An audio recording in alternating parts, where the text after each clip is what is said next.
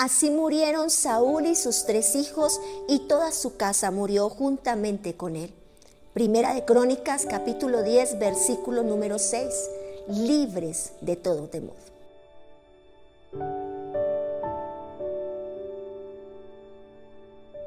Saúl fue el primer rey sobre la nación de Israel. Desde el primer momento de su reinado dio lugar al temor, el cual le acompañó durante toda su vida. El éxito de algunos puede ser el temor o la amargura de otros. Todo lo que David hacía, el Señor lo prosperaba. Pero todo aquello que acontecía alrededor de Saúl era oscuridad. Él se tornaba en tormento, en amenaza. Saúl fue una amenaza constante para el liderazgo del rey David. A causa de esto, su pecado cada vez se enseñoreaba y su amargura era más fuerte. Dios se apartó de ese liderazgo. Él empezó a consultar eh, cosas raras, extrañas, esoterismo. Saúl se desvió totalmente del temor a Jehová. El temor hacia el hombre, hacia que el hombre quitara el trono. El temor a las conquistas, a las victorias de David. Nunca pudo ver a David como lo que David era para Saúl. David pudo respetar, honrar y darle lugar al rey.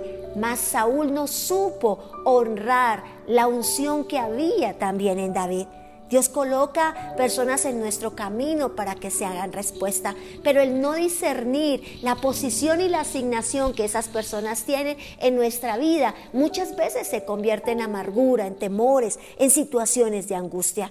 Saúl creyó a las palabras de una divina y empezó toda una práctica de esoterismo en su vida.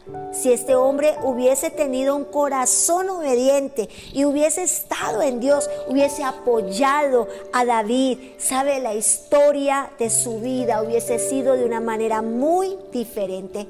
El espíritu de temor es uno de los enemigos más destructivos que enfrentan los hijos de Dios actuamos de diferentes formas, maneras y sabe algo, siempre seremos confrontados en relación a nuestros temores. Ese temor nos impide avanzar, crecer, desarrollarnos, avanzar en la conquista de lo que Dios ha dicho. Y lo más tremendo es que Dios siempre nos enfrentará con nuestros mayores temores porque Él no quiere que tengamos un espíritu de cobardía, sino de poder, de dominio propio el fruto de Dios en nosotros, la gloria de Dios en nosotros, por medio de su sangre poderosa, nosotros podemos ser libres. Usted puede ser libre. Decláralo en esta mañana, decláralo en este día. Dios no nos ha dado espíritu de cobardía, sino de poder, de amor y de dominio propio. Segunda de Timoteo capítulo 1 versículo número 7. No temas, tierra no temas, amigo no temas. Iglesia, no temas, Dios contigo, Dios está en ti. El temor te conducirá a una derrota, al fracaso total. Pero la confianza y la seguridad, no en tu fuerza, no en tu capacidad, no en tu inteligencia, sino en la fuerza, en la capacidad, en la inteligencia que viene de parte de Dios, te dará las mayores conquistas a tu vida.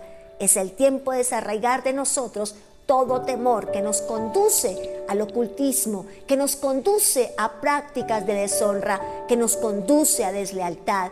Hoy en el nombre poderoso de Jesús de Nazaret, no temas, levántate, sé valiente y declara la palabra en tu vida. No tienes espíritu de cobardía, tienes poder, tienes amor y tienes el dominio propio que el Señor desata sobre tu vida en tu nombre, Señor. Oro por tu iglesia, oro por mis amigos, Señor. Hay temores, situaciones que el enemigo quiere sembrar en nuestra vida en este tiempo, pero hoy por el poder de tus palabras nos levantamos creyendo en convicción, en certeza que tú no nos has dado espíritu de cobardía, que tú nos has dado poder, que tú nos has dado amor, dominio propio y lo recibimos, Padre de la Gloria. Desarraigamos de nosotros todo espíritu de Saúl, todo espíritu de temor y en el nombre de Jesús de Nazaret nos levantamos confiados, inseguros, que tú eres nuestra fortaleza, que tú eres nuestra ayuda, que tú eres, Señor amado,